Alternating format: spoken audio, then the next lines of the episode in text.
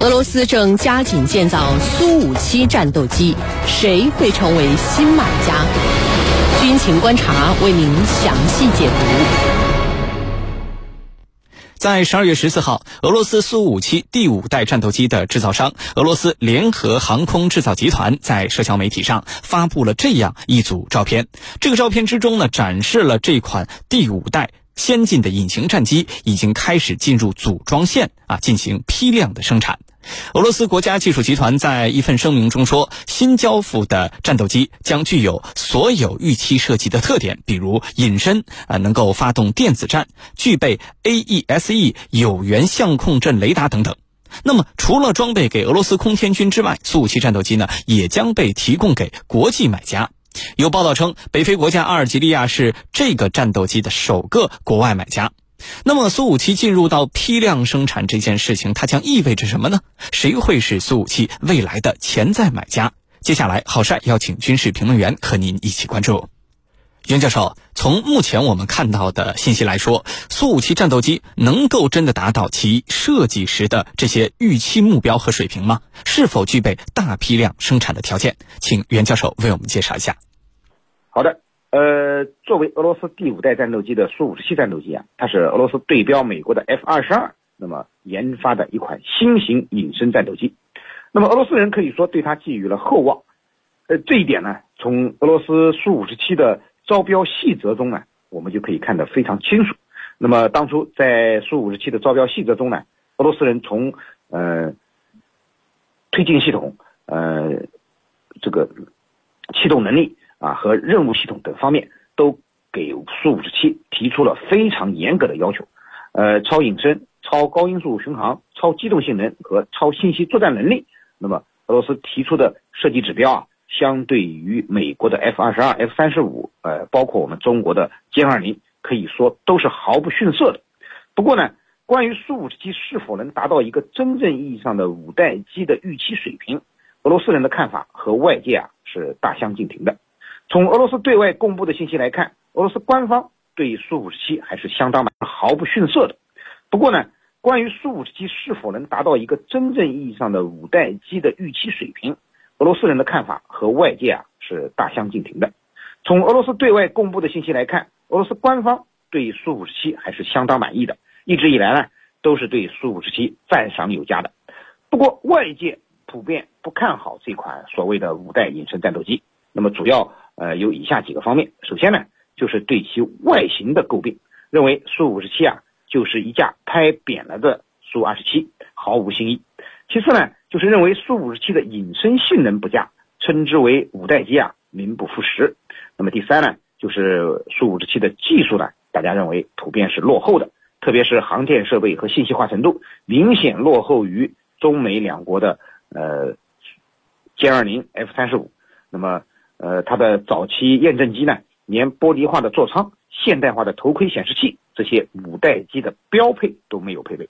当然，除此之外呢，对于苏五十七的发动机呢，呃，大家还是一致认可的。那么苏五十七采用了呃全新的产品三菱发动机，推重比可以达到十以上，这使得苏五十七具备了非常强悍的机动性能和超音速巡航能力。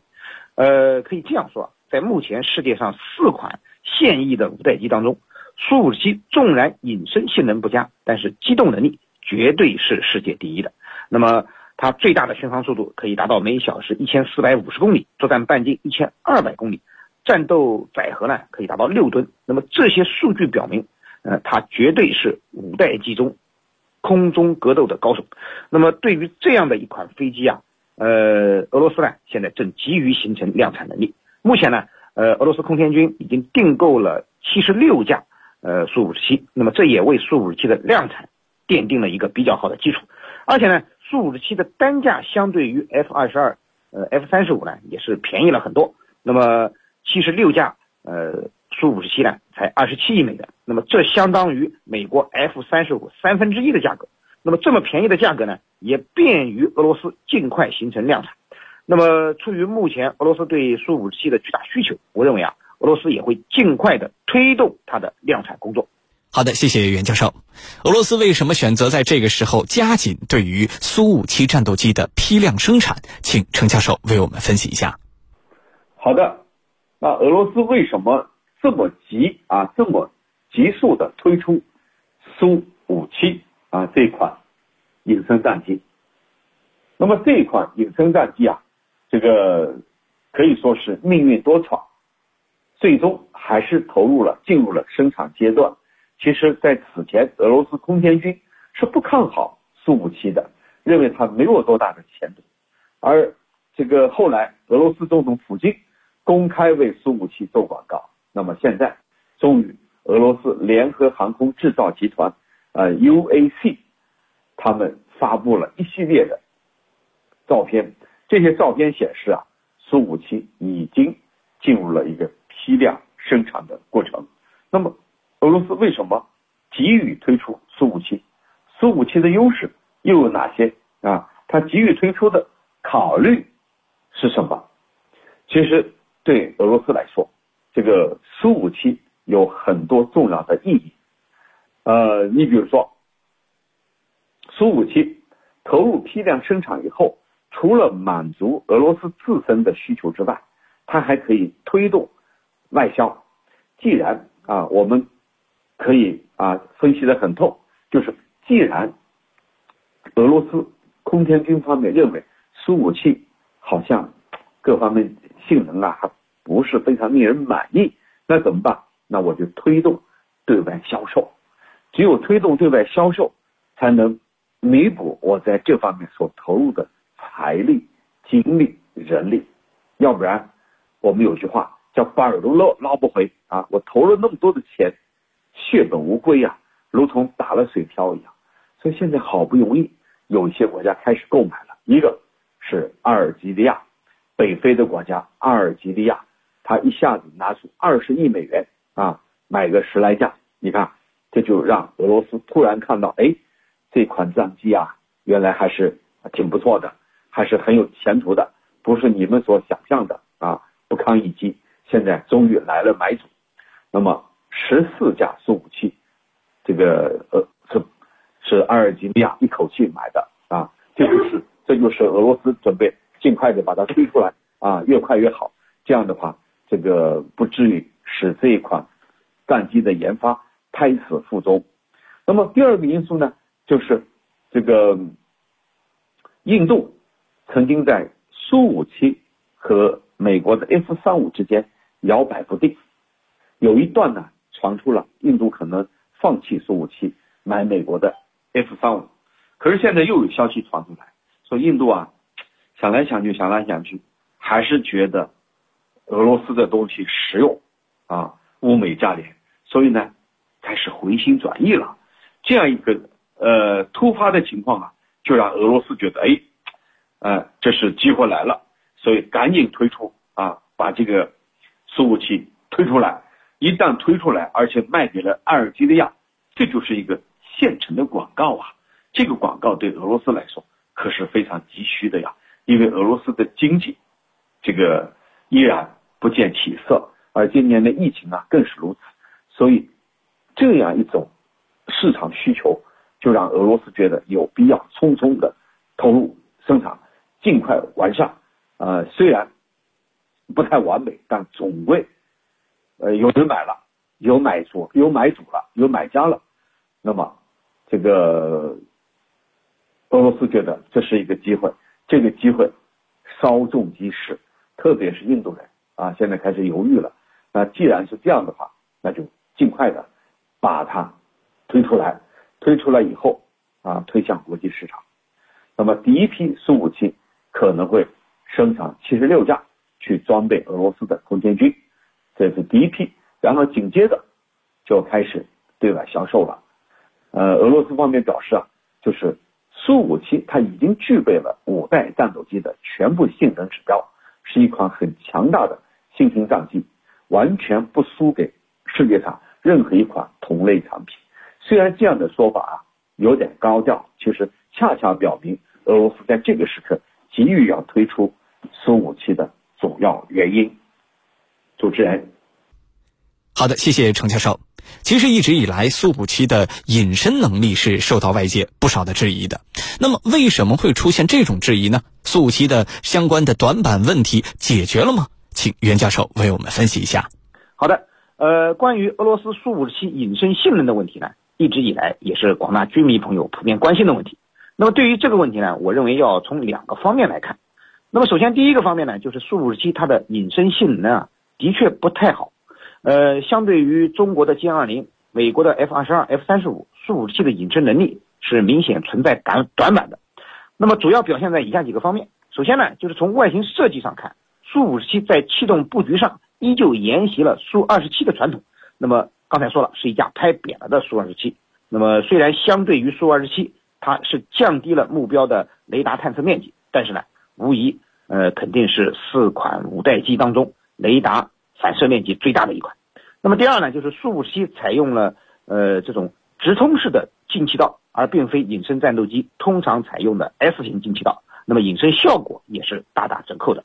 第三呢，就是苏五十七的工艺水平比较粗糙，呃，虽然也采用了内置式弹仓，呃，隐身的外形设计，涂装了隐身涂料，但是呢，暴露在机体外成排的铆钉，呃，让它和做工细腻的歼二零 F 三十五相比呢，一下子就 low 了很多。从目前公开的数据上来看啊，F 三十五、F 二十二和中国的歼二零，呃，它的雷达反射面积都。降低到了零点零零五平米的水平，而苏五十七呢依然停留在零点五平米的这个水平线上，那么是四款隐身战斗机当中隐身性能最差的，所以很多人认为啊苏五十七充其量就是一款四代半战机，呃不是完整意义上的五代机。那么另一个方面呢，我们还是要全面的去看待苏五十七的性能。那么虽然说。它隐身性能在五代机中差强人意，但是呢，相对于呃苏三十五、阵风这样的四代机，它还是具有非常明显的隐身优势的。那么第二个方面呢，就是苏五十七啊，它的性能优异的发动机啊，使它获得了非常强悍的超机动性能和超音速巡航能力。那么这一点呢，我们刚才已经讲过了。那么其他隐身战斗机啊是望尘莫及的。此外呢，俄罗斯在苏五十七上还采用了最为先进的航电系统。呃，有源相控阵雷达使之具备了有效探测隐身目标和超视距打击的能力。那么最值得一提的，我觉得是苏五十七应用了大量的人工智能技术，那么具备一定的无人驾驶能力。此前呢，俄罗斯就做过一次无人驾驶的展示。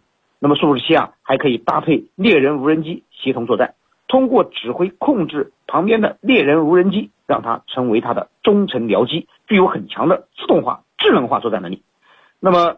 最重要的呢，我认为是俄罗斯对苏五十七的定位问题。那么，呃，俄罗斯人把苏五十七啊定位为国土防空型战斗机，因此啊，纵然它的隐身能力差一点，那么只要不是出去主动进攻，凭借它的呃优异的机动性能和空战能力，所以它去拦截和打击美国的 F 二十二、F 三十五，我觉得还是呃不可小视的啊。主持人，好的，谢谢袁教授。有报道就说呀。北非国家阿尔及利亚已经正式的下单了十四架苏五七的这个订单。那么，为什么阿尔及利亚成为了第一个要购买苏五七的这个国际客户？苏五七在未来还会有哪些重要的潜在买家呢？请程教授为我们分析一下。好的，对阿尔及利亚这样的国家来说，那国家不是非常的大，人口也不是很多，那么苏五七也许它不完善、不完备，但是够用了。因为这个和 F 三五比啊，这个苏五七它有一些优点，最重要的优势在哪儿呢？人家俄罗斯不像美国那样给你设定很多的技术条件，给你设定很高的门槛儿，然后呢，后续还有一系列的问题，都得让你去求得美国。那这一点呢，俄罗斯比较灵活，所以呢，就购买了俄罗斯的苏五七。还有哪些国家？会买呢，其实就是那些本身军事实力不是特别强的啊，就觉得我满足一个有的问题，就五代机我没有，我满足一个有，那我就买俄罗斯的。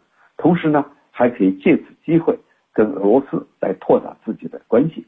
你比如说东南亚一些国家，像印尼啊、马来西亚、越南啊这些国家，一方面他们本身跟俄罗斯有着很深的军事合作，而另一方面呢。他们的军力啊、经济财力各方面也不是非常的强，那么也许购买俄罗斯的呃苏五七一方面可以强化跟俄罗斯的这个防务合作，而另一方面呢，也满足自己的有的问题。当然，像越南这样的国家、马来西亚这样的国家，可能一时半会儿呢还不会考虑到苏五七。